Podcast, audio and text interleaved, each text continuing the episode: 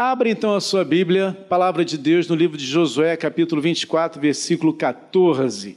Josué, capítulo 24, versículo 14. Lá no início da Bíblia, Gênesis, Levítico, Número e Deuteronômio. Josué está ali, pertinho. Sexto livro do Novo do Velho Testamento. O livro de Josué conta essa história de um processo de transformação, um processo de, de, de é, mudança de pensamento, mudança de realidade, mudança de, de, de, paradigmas de um povo que viveu durante 400 anos escravo no Egito. Capítulo 24, versículo 14. Diz o seguinte: a palavra de Deus. Agora, pois, temei o Senhor e servi-o com integridade e com fidelidade. Deitai fora os deuses, os quais serviram vossos pais da além do Eufrates e no Egito, e servi ao Senhor.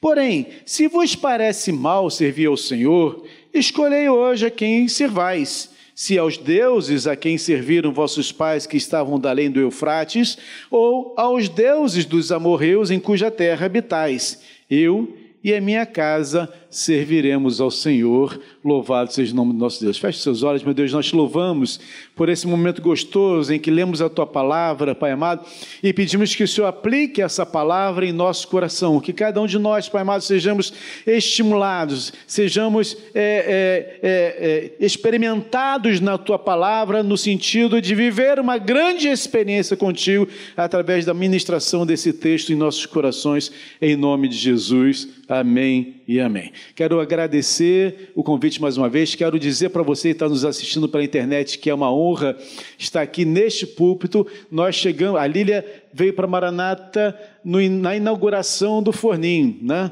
Em 1920, por aí, né? 80 e quanto? 80 e alguma coisa, não era? 80, 81 por aí, não lembro mais, né? nem, nem faço ideia. E eu vim para essa igreja no dia da inauguração dessa igreja. 4 de maio de 1994. Foi quando eu cheguei aqui, pastor Caio Fábio estava pregando, foi inauguração, uma festa muito grande, né? E eu fiquei lá em cima, sentadinho lá. A gente tinha decidido vir para Maranata depois de um processo de Deus na nossa vida. E graças a Deus eu estou aqui até hoje, trabalhando, servindo com muita alegria nessa igreja que nos recebeu de braços abertos. Mas já tem dois copinhos de água aqui para mim. Mas água é sempre bom. Obrigado, meu amigo. Deus abençoe sua vida. Mais uma pérola na sua coroa.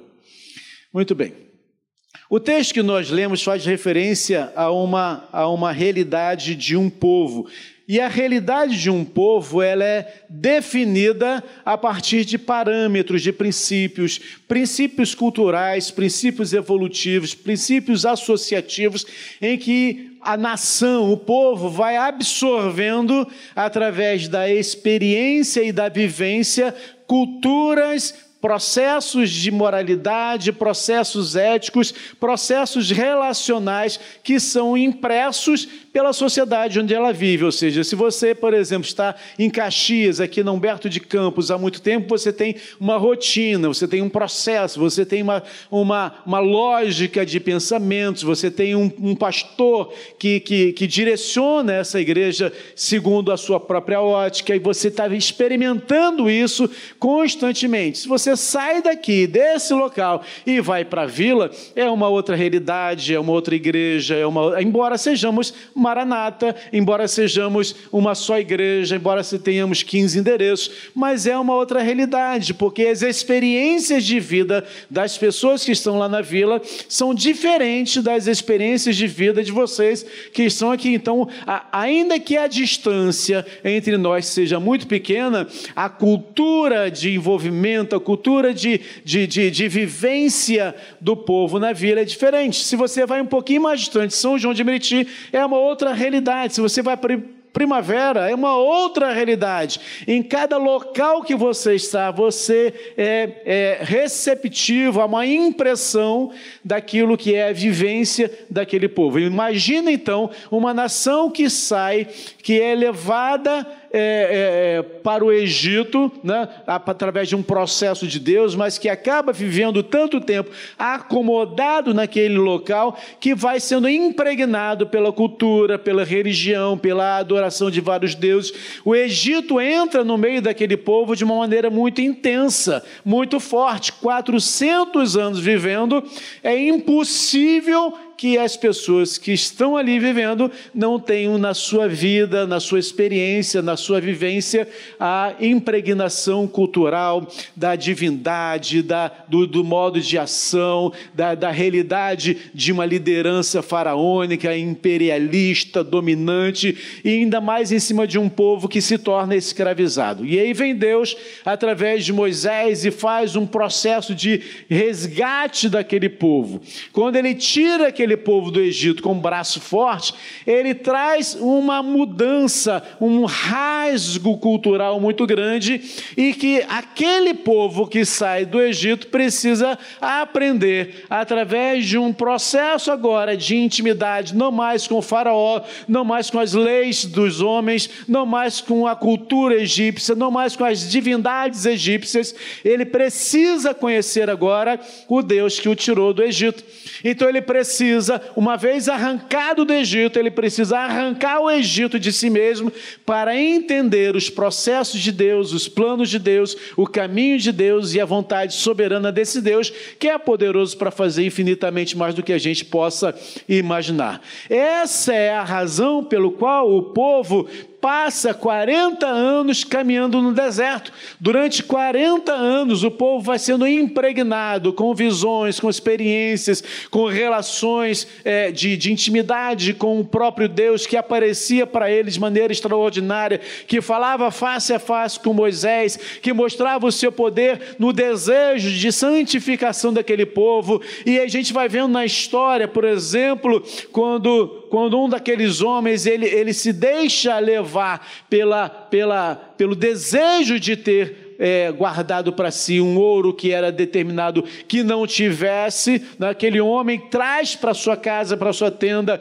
aquilo que Deus havia falado que não podia fazer, e por causa disso, muitos homens morrem, a sua própria família morre, e ele também morre, devido a, uma, uma, a um desvínculo daquilo que era a direção de Deus. Então Deus vai impregnando naquela nação uma cultura diferenciada, em que ele diz agora: olha, só existe um Deus. Quando Deus traz aquele povo do Egito, destruindo nos dez, nas dez pragas, ele vai desconstruindo as divindades. Todo o poder do Egito, representado nas divindades, vai sendo destruído através do poder de Deus. Até mesmo a divindade do próprio Faraó, quando morre, o primogênito do Faraó. Isso é quebrado. E agora Deus vai reconstruindo para eles aquilo que foi implementado no coração de Abraão, quando ele sai de Ur dos caldeus, para poder formatar em Abraão uma, uma, uma nação que seria bênção para todas as famílias da terra. Agora, uma vez isso destruído, Deus vai reconstruindo, traz aquele povo para um processo de entendimento da sua identidade, traz aquele povo para um processo de renovação do conhecimento, traz aquele povo para a implementação de um processo moral, trazendo as leis, os mandamentos, as, as doutrinas, as ordens, traz aquele povo para um processo de entender que existe um único Deus e que esse Deus habita no meio deles quando constrói aquele, aquele tabernáculo tabernáculo no deserto, que era um tabernáculo móvel, onde eles iam, eles desmontavam e carregavam e remontavam onde era necessário, mas ali Deus se manifestava. Ali eles aprenderam, naquele tabernáculo, a entrar por uma porta diferenciada, aprenderam a encontrar diante da sua porta, daquela porta, um altar de sacrifício, entendendo que haveria um sacrifício para a remissão dos seus próprios pecados. Aprenderam que após isso havia uma bacia de lavar, que era era o processo de santificação, a necessidade deles reconhecerem que precisam se santificar para então entrarem no tabernáculo, no local santo e posteriormente no Santo dos Santos, onde a arca da aliança estava depositada e onde o sacerdote só podia entrar uma vez por ano depois de todo um processo de santificação. Ali no deserto eles aprendem que o Senhor fala, eles aprendem que o Senhor faz milagre, eles aprendem que o Senhor sustenta todos os dias, todos todo dia o manar desce do céu, todo dia o Senhor sustenta aquele povo, a sua roupa não estraga, as suas sandálias não rasgam, eles caminham confiantes, o Senhor vai formatando. E aí chega perto então do momento de entrar na terra prometida. E aí Moisés manda os espias para espiar a terra, e a Bíblia fala que uma pessoa de cada tribo entra na terra para poder espiar, e eles voltam é, com grandes percepções, uma terra maravilhosa, onde verdadeiramente mana leite e mel, onde os cachos de uva são tão grandes que precisam duas pessoas para carregar o cacho de uva, onde o poder, é, onde a, a, a fartura é, é imensa, né? mas havia um problema muito grande, aquela nação, aquela aquela terra estava agora habitada por vários povos, que eram povos pagãos, que tinham seus deuses, que cultuavam nos altos, que montavam os seus sacerdócios, que eram homens valentes e homens gigantes diante deles, homens poderosos, homens com uma estatura e uma experiência de guerra extraordinária. Dez desses espias voltam dizendo assim: olha, não tem jeito não, é melhor a gente se nós nos recolhermos a nossa insignificância, é melhor a gente desistir disso. Mas duas dessas espias dizem: não, aquele realmente é um povo forte, é um povo valente, mas o Senhor está conosco. Josué e Caleb eram essas duas pessoas. E a Bíblia fala que todo aquele povo que saiu do Egito acaba perecendo no deserto, e uma nação nova se, nasce naquele deserto, na trajetória, toda uma geração é formatada no deserto, e esta nova geração, então, com Josué e Caleb, entram na terra prometida. E quando entram na terra prometida, eles enfrentam muitas dificuldades, muitas guerras, mas o Senhor os sustenta. A primeira das batalhas é a mais famosa, aquela que é contra Jericó, e vocês conhecem a história, né?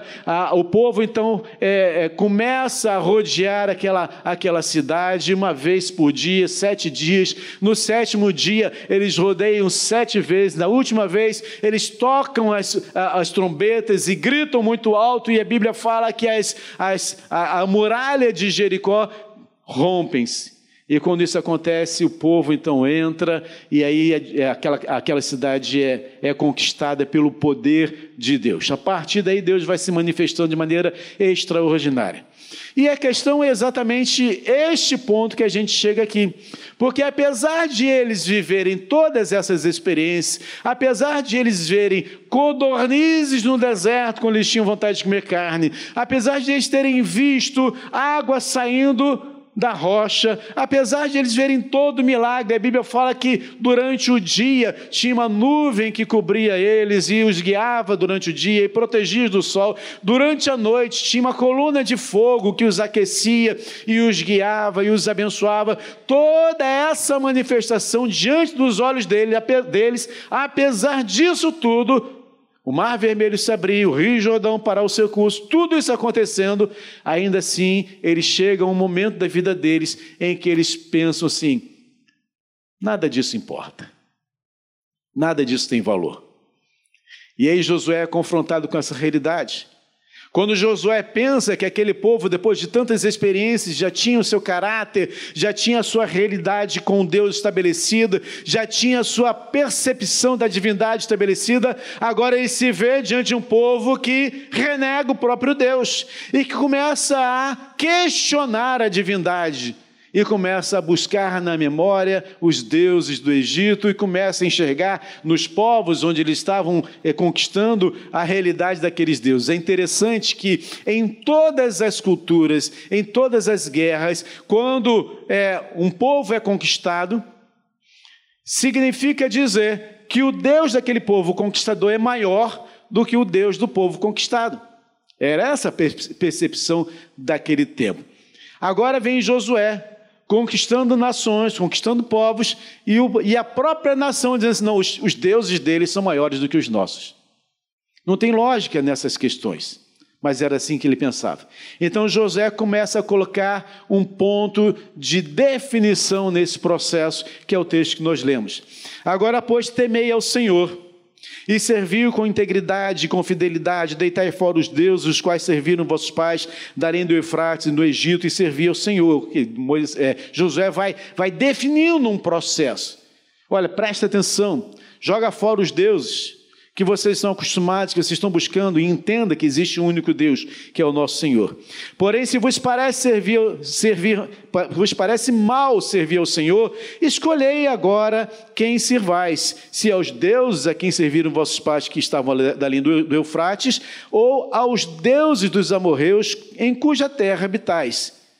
E ele se define, ele se posiciona, diz assim: Eu, eu e a minha casa, nós vamos servir ao Senhor. Você pode fazer o que você quiser da sua vida. Diante de você existem muitas escolhas. Diante de cada um de nós existe uma liberdade de escolher. Essa é uma das maiores manifestações do amor de Deus. A gente fica mensurando o amor de Deus através de diversas coisas. A própria palavra de Deus diz que ele prova o seu amor para conosco pelo fato de ter Cristo morrido por nós, sendo nós ainda pecadores. Então a entrega de Jesus Cristo por nós é uma manifestação pura, verdadeira e imensa do seu amor. Mas também o processo de Deus de permitir que nós escolhamos o caminho que nós vamos seguir, que nós definamos em nossa vida qual é a conduta, qual é a jornada, qual é a escolha que eu vou fazer, a Bíblia nos dá essa liberdade e este é um dos maiores privilégios que nós podemos ter. E se esse é um dos maiores privilégios que nós podemos ter, não podemos tratá-lo com indiferença. Não podemos tratar essa objetividade da escolha como algo sem significação. Porque nós vimos aqui hoje o testemunho de um casal que disse assim: Olha, nós vivíamos dessa forma, longe da presença de Deus, nós tínhamos as nossas dificuldades, nós tínhamos os nossos problemas e vimos a nossa história sendo ruída dia após dia, dia após dias, até que nós nos lembramos de Jesus. E quando nós nos lembramos de Jesus, nós tomamos uma decisão: nós, nós vamos para a igreja, nós vamos firmar os nossos passos, nós vamos buscar ajuda daquele povo e eles encontraram nesta igreja um abraço, um amor, um carinho, né? um pastor Lorde, um grupo de, de família que, que, que, que tem o amor suficiente para abraçar as pessoas que ainda estão meio verdinho, mas quando amadurecer vai ser melhor ainda. E encontraram nessa jornada aqui o abraço que necessitavam para poder sustentar, fortalecer e direcionar a sua vida. Então fizeram uma escolha. No meio desse processo, dúvidas certamente surgiram. No meio desse processo, algumas circunstâncias poderiam levar a um processo de degeneração daquilo que foi restabelecido pelo Senhor na vida deles. Mas eles continuaram firmes. E assim como José, eles falaram: Eu e a minha casa, eu e o meu Telzinho e os outros cinco filhos que virão depois disso, serviremos ao Senhor.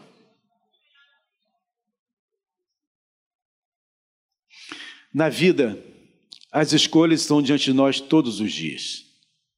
Ninguém consegue viver sem fazer escolhas. Ninguém consegue existir sem fazer escolhas. Nós escolhemos se vamos levantar da cama ou não. Nós escolhemos se vamos escovar os dentes ou não.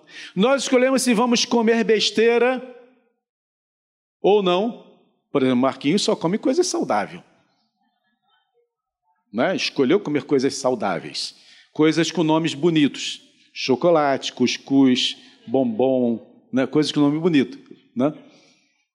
Nós escolhemos se vamos tomar banho ou não. Nós escolhemos se vamos para a igreja ou não, nós escolhemos se vamos casar ou não, nós escolhemos se vamos trabalhar ou não. Nós temos o direito, o dever e responsabilidade de escolher tudo em nossa vida. Quando a gente pensa em família, a gente tem que entender também que, uma vez que nós decidimos ter uma família, nós precisamos também fazer escolhas certas para nossa casa, fazer escolhas certas para nossa família. Eu lembro que, na minha infância, eu sempre fui uma pessoa muito sozinha, solitária. Não tinha amigo, muitos amigos, tinha um ou dois amigos só, mas a maior parte do meu tempo eu vivia sozinho, enclausurado, ou no sótão da minha casa, ou andando de bicicleta. Passava o dia inteiro, quando não estava na escola, estava no sótão, dentro do sótão, um calor infernal, estava ali dentro do sótão. Escolhi ficar sozinho, viver sozinho. Mas algo dentro de mim desejava ter uma família. Algo dentro de mim ansiava por ter uma esposa, ansiava por ter filhos. Então eu disse o seguinte: eu preciso fazer isso. Eu preciso ter a minha casa, a minha família, o meu sonho, ter, ter, ter os meus filhos. Eu quero isso para a minha vida, eu desejo isso para a minha vida, embora eu amasse ficar sozinho. Parece uma coisa meio louca, mas quando Deus vai impregnando em nós uma decisão, a gente vai formatando aquilo na nossa vida. E eu pensei, então eu preciso me casar. E para eu me casar, eu tenho que ter dinheiro. Para eu ter dinheiro, eu tenho que estudar, mas eu odiava estudar. Então eu fiz uma escolha, eu vou passar a estudar. E eu comecei a estudar não porque eu gostasse, ou porque eu queria, ou porque eu precisasse, porque eu poderia simplesmente viver a vida ganhando um salário mínimo à vontade, se eu fosse sozinho. Mas uma vez que eu escolhi ter uma casa, ter uma família, eu falei, eu preciso sustentar minha casa. Então eu vou estudar para ser alguma coisa na vida, para que eu possa ter dinheiro para trazer tranquilidade paz para minha esposa e os meus quatro filhos que viriam, que não sabia que iam ser quatro, para mim ia ser só dois, mas aí né, Deus foi prorrogando cada vez mais, a gente, né, sangue quente na veia, português tem essas coisas, né? Você é português, não? Não, então vai ser dois só, enfim. A gente fez escolhas para que você possa viver uma vida de relacionamento feliz, você também precisa fazer escolhas. Uma das mais importantes escolhas que a gente pode fazer na vida, uma das mais significativas escolhas que eu e você podemos definir para a nossa família, é quando a gente entende que a nossa casa precisa de Deus. Essa é a mais fundamental de todas as escolhas. Foi o que a Camila e o Eric fizeram. Eric mesmo, né? Fizeram. Entenderam que para que eles pudessem ser felizes, pudessem viver juntos, pudessem alcançar um objetivo, eles tinham que trazer Deus para a sua realidade. Paulo fala sobre isso na carta aos Efésios, que o Senhor, ele é o cabeça da nossa casa, ele é o que domina a nossa vida. E quando nós caminhamos com Cristo, quando nós entregamos a nossa vida para Jesus, quando eu entendo o poder da divindade e quando eu me submeto ao poder dessa divindade, eu posso caminhar seguro, porque eu sei sei que o meu redentor vive e que ele guia os meus passos. Então, como um bom pastor que ele é, ele vai me orientar, ele vai me guiar, ele vai me direcionar, ele vai me dizer o que eu devo e não devo fazer, o emprego que eu tenho que ter, ele vai me mostrar a jornada que eu devo seguir, até mesmo como eu devo criar os meus próprios filhos, porque a gente passa a entender, minha querida Camila, que quando você consagra ela ao Senhor, sutel ao Senhor, ele não é mais seu, você está dizendo, ele não é meu, ele é do Senhor.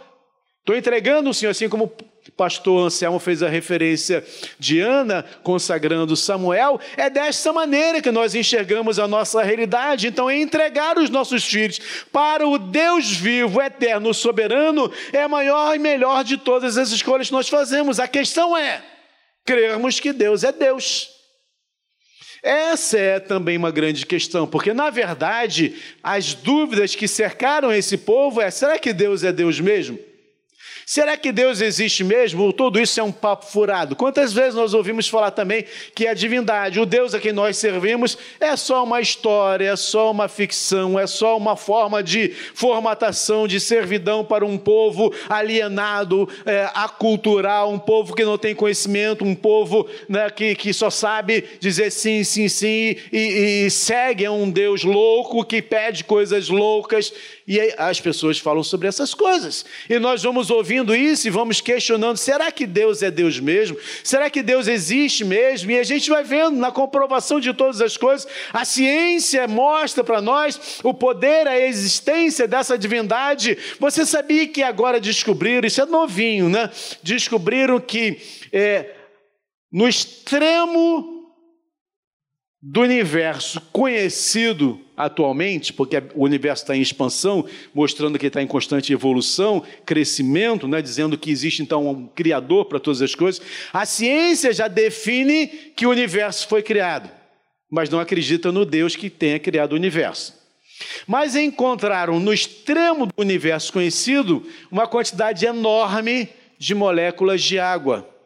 E a gente vê na palavra de Deus em Gênesis falando que Deus cria o mundo e o mundo é envolvido por águas. As águas, elas, elas tomam toda a porção da terra, a tal ponto que a própria palavra de Deus diz que é preciso que a, a, a, terra apareça, a porção seca apareça. Então, o processo criativo de Deus envolve um processo físico-químico muito intenso, em que grandes quantidades de matéria são formatadas para que haja a existência, haja o universo.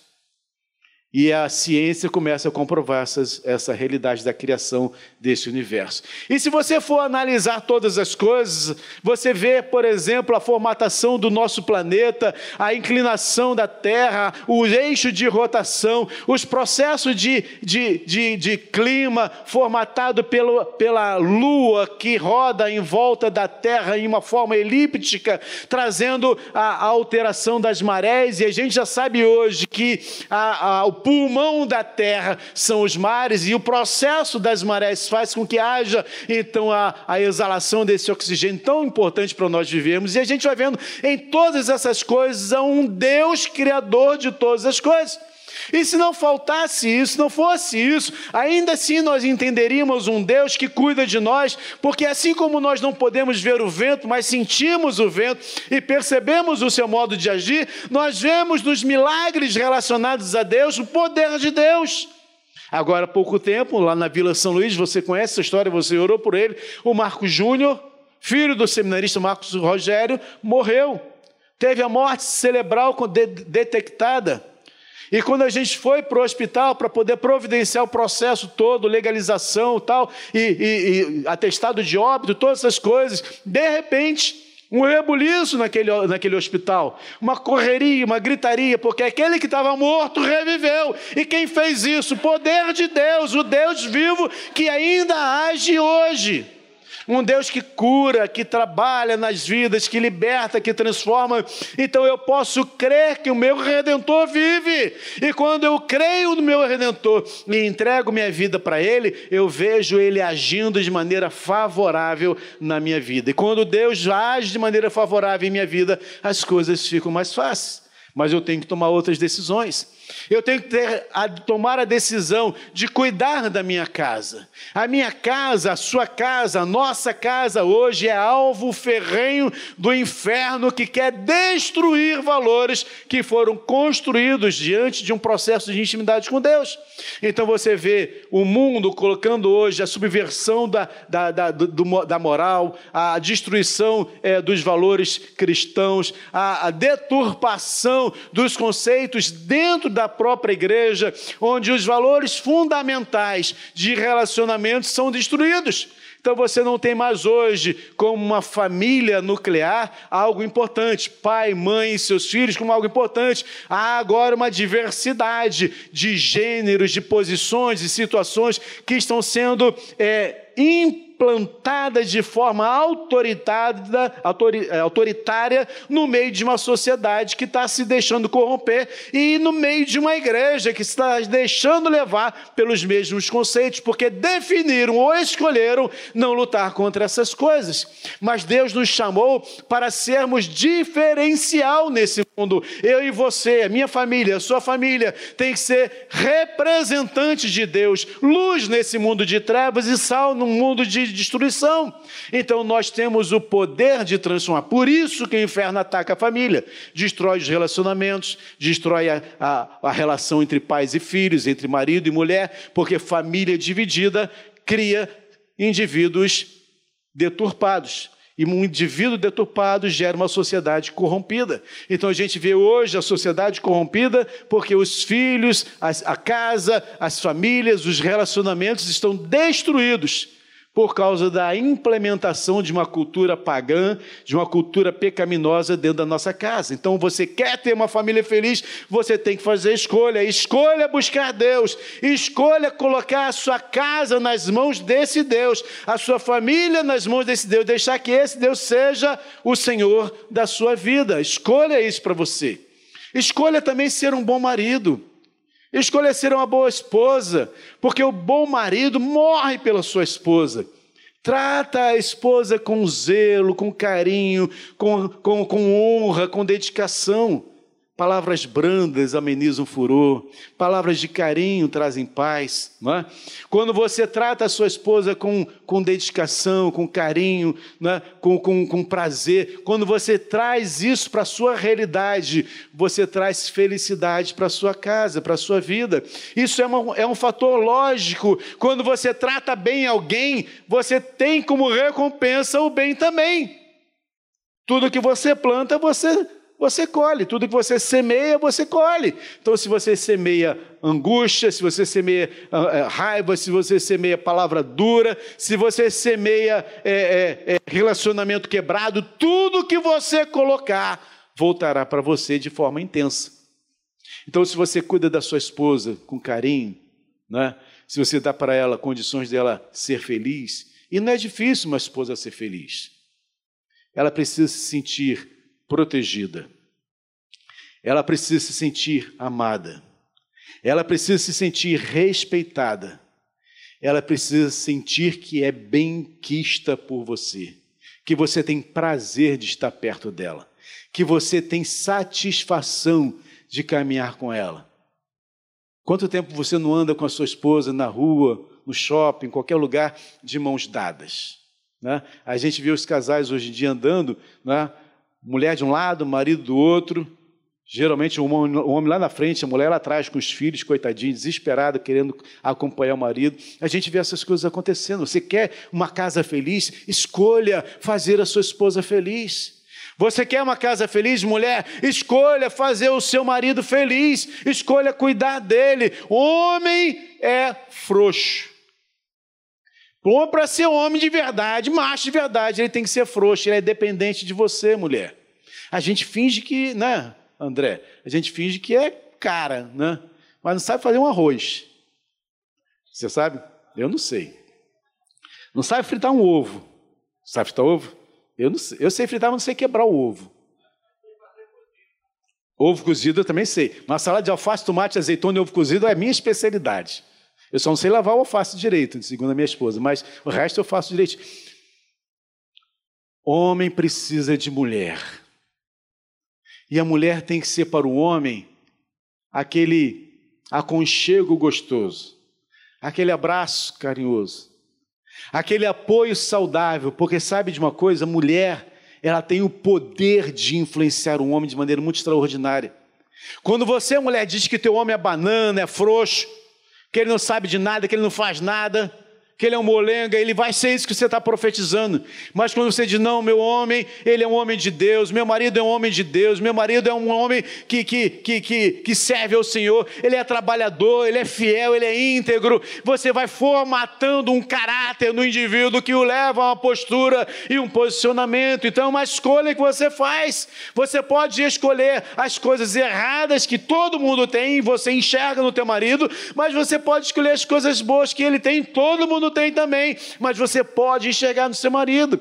Você pode enxergar que ele é preguiçoso, mas você também pode enxergar que ele tem outros valores que superam essa, essa possível preguiça que você acha que ele tem. Talvez ele tenha alguma dificuldade. Você sabia que o homem não fala?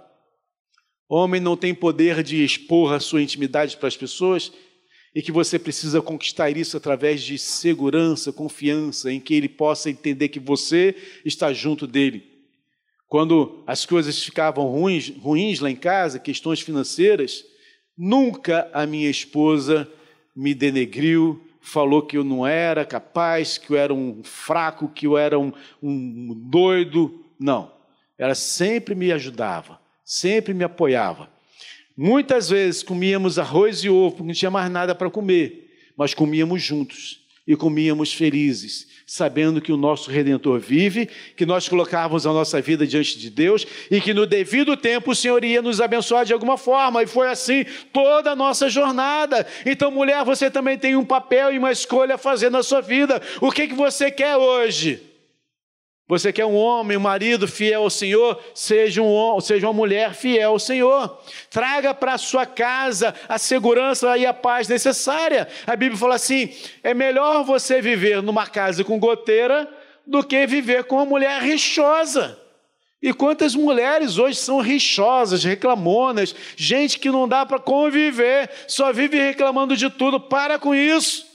Cuida do teu marido também. Ele chega cansado muitas vezes, cheio de problema na cabeça. Entenda isso. Eu tenho os meus dias, a minha esposa, vocês mulheres têm o tempo da TPM, né? Eu tenho o TPC, costumo falar isso lá na vila.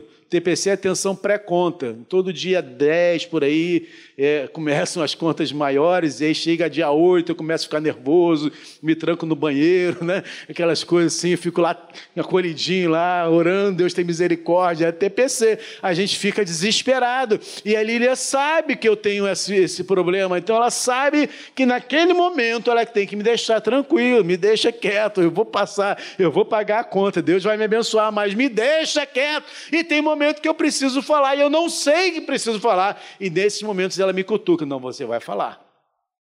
Não, eu não tem nada para falar, não. Tem, tem sim. O que, que houve? O que, que aconteceu? Ela me vê passando, ela sabe que aconteceu alguma coisa errada. O que, que houve no consultório hoje? Não aconteceu nada, foi tudo normal. Entrou paciente, saiu paciente, tudo direitinho. Mas quando ela começa a puxar, e quando a gente aprende a confiar e aprende a falar, a gente aprende a perceber que conosco está uma pessoa que quer o nosso bem. Aí começam as escolhas fazerem parte da nossa vida e trazerem coisas boas para nós. A sua esposa é inteligente o suficiente para te ajudar e você é capaz o suficiente de abrir o seu coração para ela, porque ela é a sua melhor amiga, a sua companheira. A Bíblia fala em Gênesis capítulo 2, no versículo, no último versículo do capítulo, ambos estavam nus e não se envergonhavam disso. Embora esse texto fale, fale sobre uma nudez real, estavam realmente nus, a Bíblia nos leva a uma interpretação de contexto da intimidade intimidade exposta. Então você escolhe expor a sua intimidade para sua esposa, para o seu marido, onde não existe nada que possa impedir esta relação de intimidade. Então, se você dorme com o seu esposo, com a sua, com a sua esposa e toma banho junto, então não existe nada que não possa ser contado, que não possa ser exposto, que não possa ser falado. Então, quando você escolhe falar, você abre uma multidão de possibilidades. E eu lembro que muitas vezes, por causa de eu ter sido criado, querendo ficar sozinho, eu tive dificuldade, e ainda hoje tenho dificuldade de falar certas coisas. Mas todas as vezes que eu consegui me abrir para minha esposa, eu consegui curar pedaços da minha alma que estavam machucados e que eu nem sabia que estava vivendo consequências desses machucados na minha alma. Uma delas era o relacionamento com a minha mãe e que eu não tinha nenhum relacionamento, não tinha prazer de estar com ela, mas um dia, quando eu me abri para minha esposa e ela falou do que eu precisava fazer, então eu fui fazer o que ela disse, fui pedir perdão à minha mãe e a gente voltou a um relacionamento. Hoje eu amo, tenho prazer de estar com minha mãe, beijo, abraço, tenho carinho por ela, porque eu abri a minha boca e falei aquilo que eu estava precisando. Então eu escolhi confiar na minha esposa, e ela foi suficientemente inteligente, sábia, direcionada por Deus para tratar a minha alma, e há situações em que eu tenho que tratar a vida dela também. São escolhas que nós fazemos. Viver casado não é fácil, mas não é impossível. Quando a gente entende que a gente faz a melhor escolha. Também existem os nossos filhos. Os nossos filhos, nós escolhemos tê-los. Você parou e pensou assim: está na hora de ter o Theo. Né? Estou ficando velho. Né? Tempo está passando. Daqui a pouco eu estou com 40 anos. Em vez de ser pai, você é avô. Não vou ter mais tempo necessário, nem físico necessário ficar carregando criança no colo. Né? É a hora. Escolheu. E Deus abençoou, e é uma benção. E aí, quando a gente pensa assim, tá bom, e agora? O que, que acontece a partir do momento que eu escolho? A partir do momento que você escolhe e você coloca diante de Deus, Deus abençoa. Eu lembro que o Tito meu Tito, meu filho mais velho, estava para casar, estava querendo casar, mas tinha medo porque né, não tinha dinheiro, não tinha nem casa, não tinha, não tinha nem, nem imóvel, não tinha nada, nem emprego direito. Tinha. Aí nós fomos para ele assim: olha, meu filho, dê um passo de fé. Marca a data do casamento. Deus vai te abençoar. As portas vão se abrir. E ele fez isso, marcou a data de casamento. E aí Deus foi providenciando todas as coisas. As portas foram se abrindo. Estão casados há quatro anos com a menina mais linda que existe, que eu não podia deixar de falar, né? Que é a filha do, Mar, da, da, do Marquinho e da Mônica, né? Renatinha. E são felizes. porque resolveram confiar no Senhor. Não foi fácil, né? Foi uma jornada difícil, mas o Senhor com o Senhor no barco as coisas ficam mais fáceis. Escolha pelos seus filhos, escolha envolver-se com os seus filhos, escolha é, doar-se para os seus filhos, escolha viver intensamente a paternidade, escolha, escolha a felicidade dos seus filhos. Hoje em dia, infelizmente, nós estamos escolhendo dar para os nossos filhos os celulares, as telas, as imagens, as relações fora da, da, da, da, da intimidade. A gente quer se livrar do filho para a gente poder viver a nossa liberdade. Mas você que escolheu ter o filho. Foi um ato pensado seu. Foi um ato que você tomou deliberadamente. Você quis ter a relação e você quis ter esse filho. Então entregue-se para ele. Seu filho precisa de você. Seu filho precisa se sentir amado, seu filho precisa ser corrigido. O pastor Anselmo falou muito bem aqui. Nós precisamos disciplinar os nossos filhos. Disciplinar não é espancar, disciplinar é corrigir a partir da observação, é corrigir a partir da expectativa, é corrigir a partir da experiência, é corrigir a partir do exemplo que nós damos, é você se importar pela jornada que o teu filho está tendo nessa terra se ele está indo bem na escola, se ele está se envolvendo com quem, se ele está namorando quem, se ele está agindo de que maneira. Você tem que entender que essa é a sua responsabilidade diante de Deus. Porque afinal de contas, Deus deu o filho para ser bênção na sua vida e não maldição. Não transforme aquilo que Deus deu como bênção em maldição na sua casa. Porque a Bíblia diz que o filho sem correção é vergonha para os seus pais. Então, as escolhas que nós fazemos definem exatamente quem nós somos. Você pode escolher hoje que tipo de casa você quer ter. Ponho diante de vocês bênção e salvação, vida e morte. Escolhe, pois, a vida para que viva. É o conselho que o próprio Deus deu ao povo de Israel. E você hoje, eu e você hoje, podemos escolher também que tipo de vida eu quero ter na minha vida, na minha casa, no meu relacionamento. E você que está nos assistindo pela internet pode escolher também que tipo de relacionamento você pode ter na sua vida. Você pode ter simplesmente um tempo de passagem por essa terra, sem marcar nada na vida dos outros, ou você pode definir para você uma história estabelecida no próprio Deus, crivada pelo poder do Deus vivo sobre as nossas vidas e que serve de exemplo, estímulo e transformação para outras pessoas. Você faz uma escolha. Escolha bem, escolha um caminho certo, escolha Cristo na sua vida e tudo vai cair bem. Amém?